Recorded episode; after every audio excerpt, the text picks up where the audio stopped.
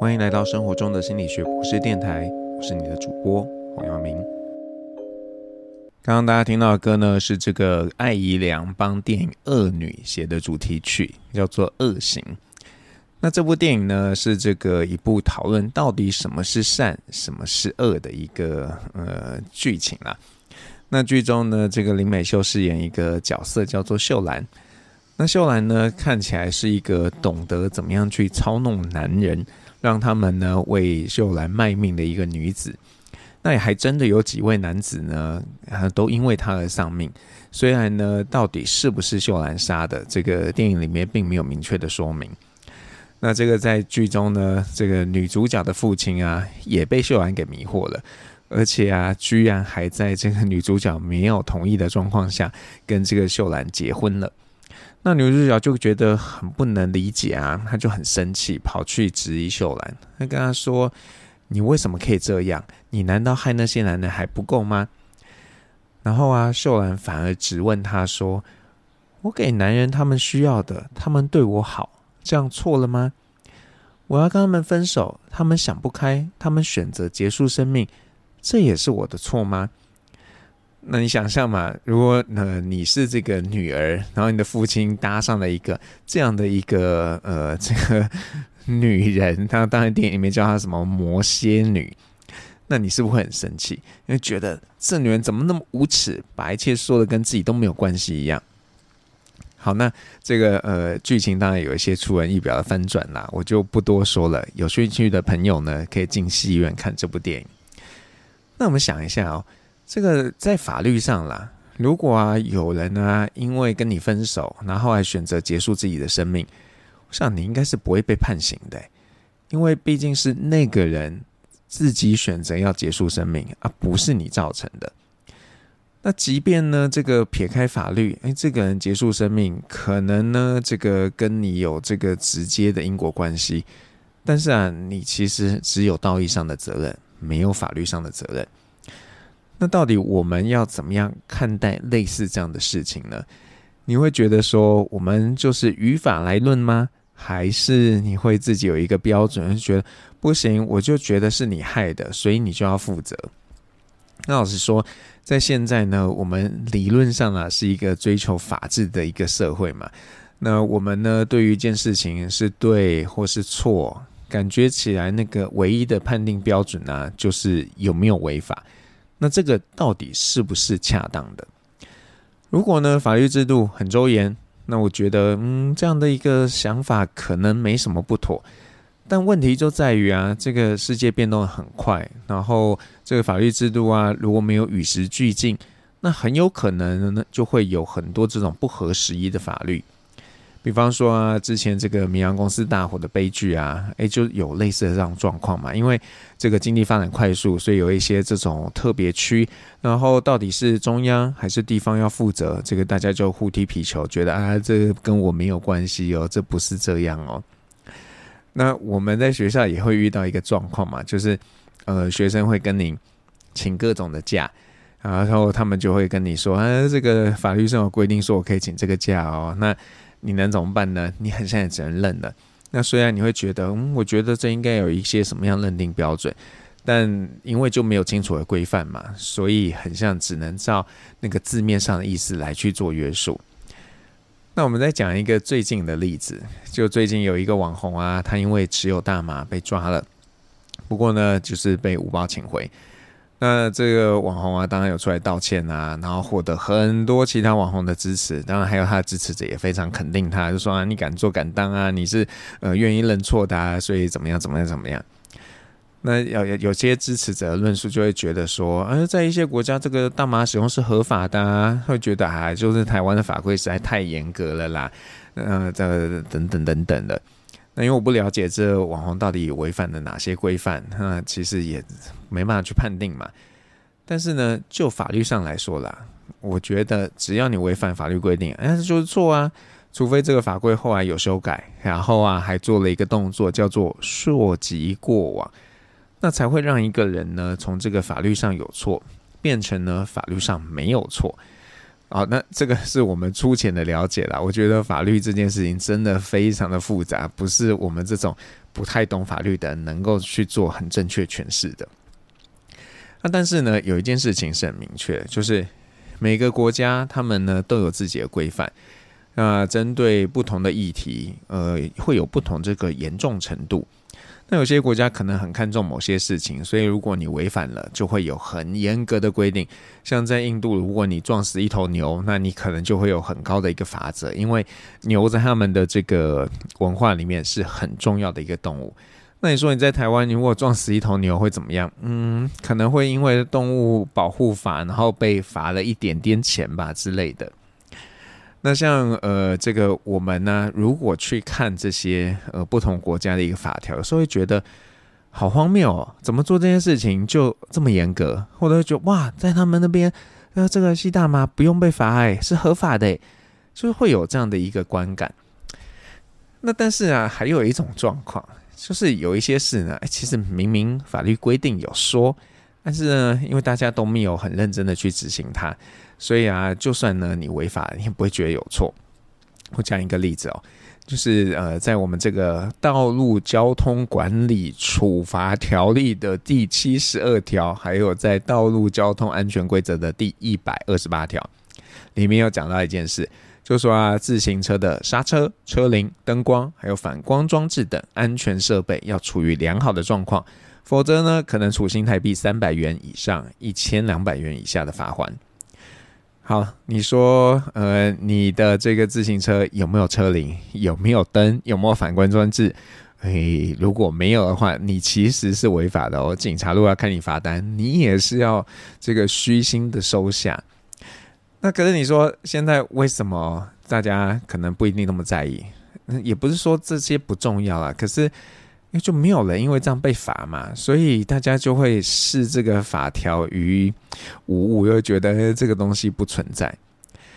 所以从上面的这些讨论呢，大家要去想一件事，就是如果呢，我们对于一件事情到底是对还是错，完全呢是依据它合法还是违法来去做判断，似乎不是那么恰当。像前一阵子呢，有一出法庭剧。八尺门的辩护人，那当中的案件呢，就让人感到很纠结嘛。那因为啊，从事实上的认定，那个加害人呢，确实犯了刑责，但是他是不是有被公平的审判？诶，这就是另一件事喽。那如果他有被公平的审判，那以至于呢，呃，这个他因为犯刑的时候啊，还未成年，他可能会受到比较轻的罚则嘛。那这个。如果这样的呃这个呃罚则出现的时候，会不会也有引起另外一番司法不公的论述？会觉得，哎、他杀了三个人呢，为什么你因说他未成年，所以他就不需要负那么多的责任？那呃，这个当然是在剧里面的一个陈述嘛。那可是各位想一想，在呃我们社会中实际发生的一些状况，比较多可能是。呃，有一些这个重大刑事案件的加害人啊，那他们犯刑之后呢，可能就去做了一个精神鉴定啊，然后就说啊，他因为没有这个行为能力，所以呢，他就没有被判死刑，会判那个比较轻的刑责，啊，就引起很多很多的不满。你说，呃，如果一个人他呃。可能因为视觉失调，或者是因为其他的原因，以至于他没有能力为自己的行为负责的时候，那我们到底该怎么看待？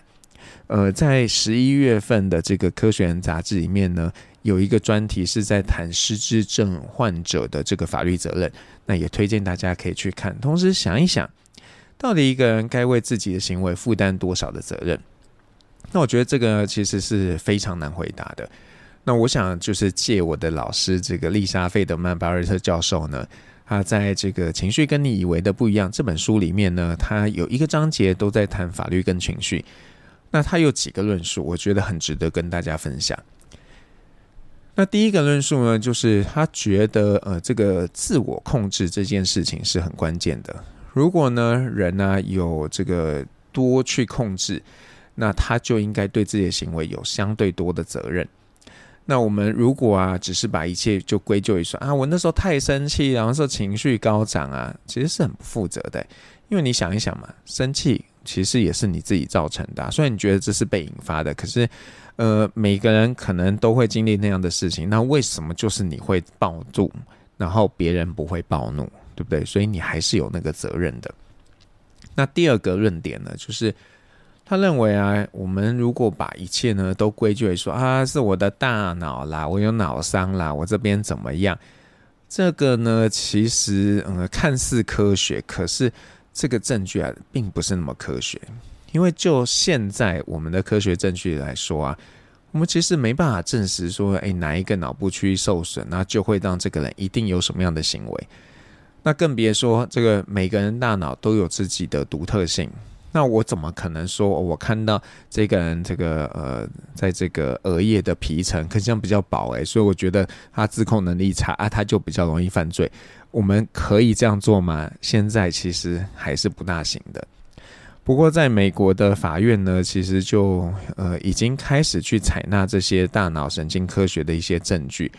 那虽然呃是看起来很客观，可是实际上它背后的一个逻辑论述是。还有很多的争议跟讨论空间的啊，所以除了这两个论点之外呢，我觉得另一件事情是呃也非常重要的，就是老师提到说，呃法官呢应该要多去留意这个所谓的本质主义。他觉得呢，我们都会受到本质主义的影响。这个什么叫做本质主义？你也可以去解读为说啊，这就是对于某些事情有的那种嗯一些刻板印象吧。比方说，他觉得，呃呃，法官啊，可能会因为一个女人呢，她愤怒，然后攻击别人，就惩罚她。可是呢，如果女人呢，因为恐惧而去攻击别人，哎，就不用被惩罚，因为觉得，呃，女人就是害怕，害怕的时候，她就会想要自我防卫啊，所以她就呃去做任何事情都是合理的。可是她如果是生气，哦，这不行哦，女人不应该生气哦。她如果是生气，那就是她要负责任。那在我们的法律中啊，对于什么样的人是在一个什么样的一个理性标准下去做的事情，他的行为该是什么样的模式，有很多不切实际的想象。那这个当然就引发出很多后续的问题嘛。所以老师在书里面就提到说，诶，或许啊，这是时候该抛弃这个所谓的虚构理理性人，应该去构想一些其他的比较标准是比较好的。好，那我们刚刚提到的这个八尺门的守的守护人嘛，那现在啊，就让大家听这个阿令帮这个电视剧所演唱的主题曲，稍作休息一下。那前面呢，我们提到就是说，如果啊，我们对于一件事情是对或错，完全是用法律的一个规范来去做判断，是不大好的。那到底什么样是比较好？其实我一直觉得啦，那种说什么照规定来啊，依法行事啊，真的很偷懒哎。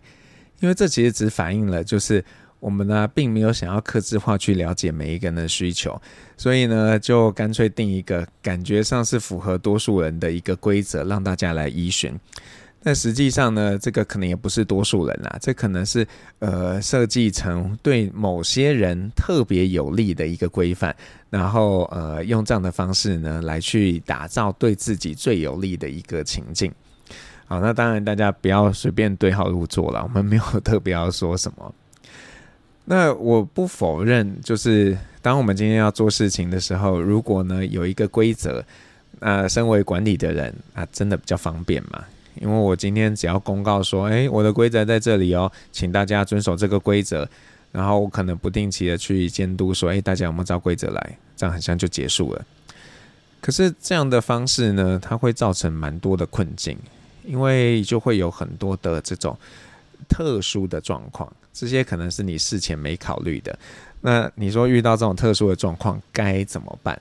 那如果我们修法的速度不够快的话，可能就会造成一些困扰。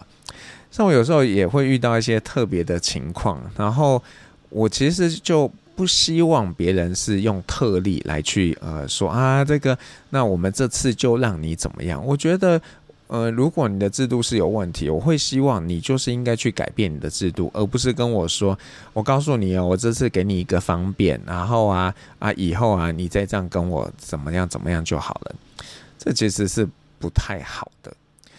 那如果用一个比较这个乌托邦式的想法，我觉得啦，如果啊大家有一个共同的目标，然后呢，只要在一定的限度内，不会互相影响。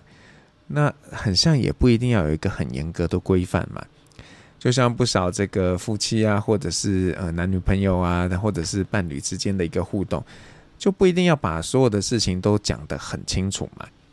像是呃有些家庭啊，亲子间啊，可能对某些事，它也只有这个很松散的规范。那如果呢，这个事情啊是符合大框架的。那我觉得我们其实可以就认定说啊，那个就是对的啦，没什么问题。那相对的呢，如果啊，诶，这个做的事情已经违反了你们之间的默契那个框架了，那我觉得就可以说，嗯，这个很像不是对的哦。那我自己其实会呃比较倾向用这样的方式。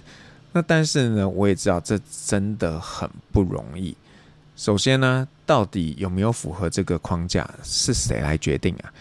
啊，如果只有你自己在这个框架里面，那你高兴怎么判定就怎么判定嘛，这也没关系。但其实呢，这个我觉得这件事情真的很不容易。就是像呃，有些人可能要减重，他说啊，我我今天只能怎么样，我只能我我一个礼拜只能吃一次甜食。那你好像就就呃，那我再吃一次好了。所以你就会发现，哎，你的这个框架好像一直在变动。好，这是自己一个人的时候，反正好啦，就算你你就是一直去改规定，然后觉得我都没有违规，你自己自我感觉良好，fine，没关系嘛。可是如果框架里面超过一个人、两个人、三个人，甚至更多人，那事情就很复杂啦。因为你的认知呢，跟别人的认知可能是不一致的啊，那你们可能就会有冲突、有误解。我举一个有点荒谬的例子，比方说，你可能跟你的另一半约定说，那个厨房的事。都是呃你来负责，那厨房以外的事都是他来负责。好，那那个餐桌上的餐具谁来负责？你可能会觉得说，呃，这个这个餐厅不在厨房里面哦，这算是厨房以外的事哦，所以是你要负责哦。但是你的另一半可能会觉得，啊，这个餐具要在厨房的洗手台去洗啊，然后洗完之后要收在厨房啊。所以这应该是你的这个范围吧？所以你看这个到底怎么样？谁来决定这个是不是符合框架？这本身就是一个问题了。那再来第二个，我们呢其实是非常不擅长做判断的。那我之前在节目也有提过，就是我们对一件事情的态度呢，会很容易受到这个先入为主的影响。那在判断对或错这件事情上面呢，也有同样的状况啊。比方说啊，如果一件事情它可能其实是只有一小个部分有问题，而且这个问题也不是那么核心的，但可能因为你就先注意到了，然后你就先入为主了，会觉得嗯，这个是错的，那个没什么好谈。那这个也是一个不太理想的状况嘛。那再来最后一点呢，就是说，呃，如果今天我们不是用一个很明确的规范，那它可能会。呃，有一个连带的事情，就是，呃，这个人如果做对或做错，其实也没什么约束力，然后也换言之，就是没什么公信力了。那如果在这样的一个环境底下，你做了一个不符合框架的事情啊，就算别人觉得你做错了，可是因为你不会有什么惩罚，或怎么样，你你可能也不在意自己做错了。然后这个演变就会让大家觉得，哎，很像没有规范啊，要怎么样就怎么样啊，很像就也不错啊。那你说在这样的一个自由心证的状态下，到底好不好？嗯，可能是不大好的。那我们的社会之所以能够运作，除了这个大家有这样很明确的法律规定之外，另一个其实也蛮重要，就是大家似乎有某种的一个社会约束力。就是这个约束呢，不见得是法律层面的，可能是道德层面的。那呃，如果在这个这样的大体制下呢，那你都不去理会这件事情，就会让别人觉得你很自我中心，然后你很怎么样。跟你说你是不是真的很自我中心，也不一定啊。你可能自己有一个你的准则，只是呢，你的准则跟大家这个认定的是不一样的，所以他们就会觉得啊，你很 freestyle，你都走你自己的路。所以这个就是非常难去认定的。好，那呃，这个我我会怎么建议大家呢？我会觉得啊，如果啊，在这个不害别人的前提底下，那大家尽量做自己觉得对的事情。那我们现在要回回扣到刚刚提到这个网红呼麻的事，你说这真的很严重吗？老实说，好像也没有。但我觉得啊，这件事情这个严重的地方，倒不是说他呃有没有使用大麻，我觉得这比较是一个呃，我们怎么样去看待一个违法的人，一个不照规定走的人，那我们是用什么方式来看他？如果我们是拥抱了这样的一个行为啊，只要他认错，我们就拥抱他。我觉得这其实是很危险的，因为大家就会觉得啊，没关系啊，反正我只要够有人气，然后只要我会道歉，就算我做了错的事情，大家也都会原谅我，也都会包容我。这个其实是非常危险的。我想这个可能也是呃，现在大家的担心吧，就是会觉得诶，很多人出来支持挺这个网红的行为，然后。呃，一些人就有这样的一个顾虑，我也是完全可以理解的。那如果呢，从这样的一个呃角度来出发，我其实是觉得，嗯，这个网红就是做错了。那你说我我能期待什么？我现在不能期待什么，因为啊，他就会受到相关的法律规范嘛，然后他自己也道歉啦，那你还想要怎么样？因为事情已经发生了嘛。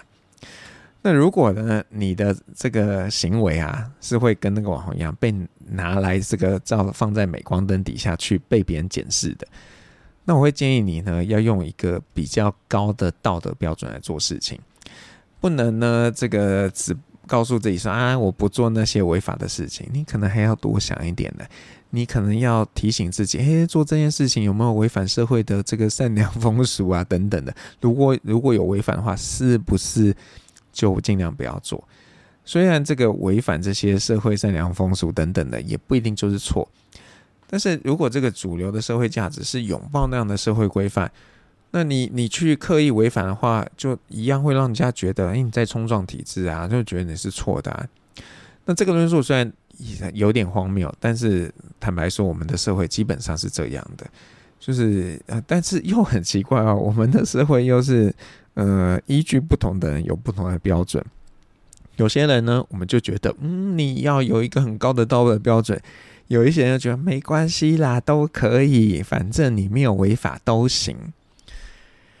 好，那假设呢，你的行为其实不会像一些名人一样被放在镁光灯底下，你只是一个市井小民。那我会鼓励你啊，就是嗯、建立自己的体系，然后只要不违反法律规定下。那就在这个体系里面呢，尽可能去做你自己觉得对的事情。毕竟啊，你最需要为自己的人生负责，而不是说，呃，你要 为这个整个社会的公平正义啊，怎么样的社会发展来负责。所以这样说有点自私啊。但是你想嘛，如果啊，我们每个人不能够照自己的意思，不能依循自己的一个准则来去过生活。然后只是一味的去这个满足社会的期待，那其实嗯，日子过起来也是蛮可悲的，对吧？好，这今天谈的有一点沉重，那呃，我们最后要来听一首歌，这首歌是这个，我们高中时期很有名的尤克里林他们合唱的《认错》，像很多时候要认错不太容易，但是。如果你愿意看到自己的错误，然后可以做一些反省，那记得不要再犯同样的错误，其实也是挺好的了。生活中的心理学博士电台，我们下次再见。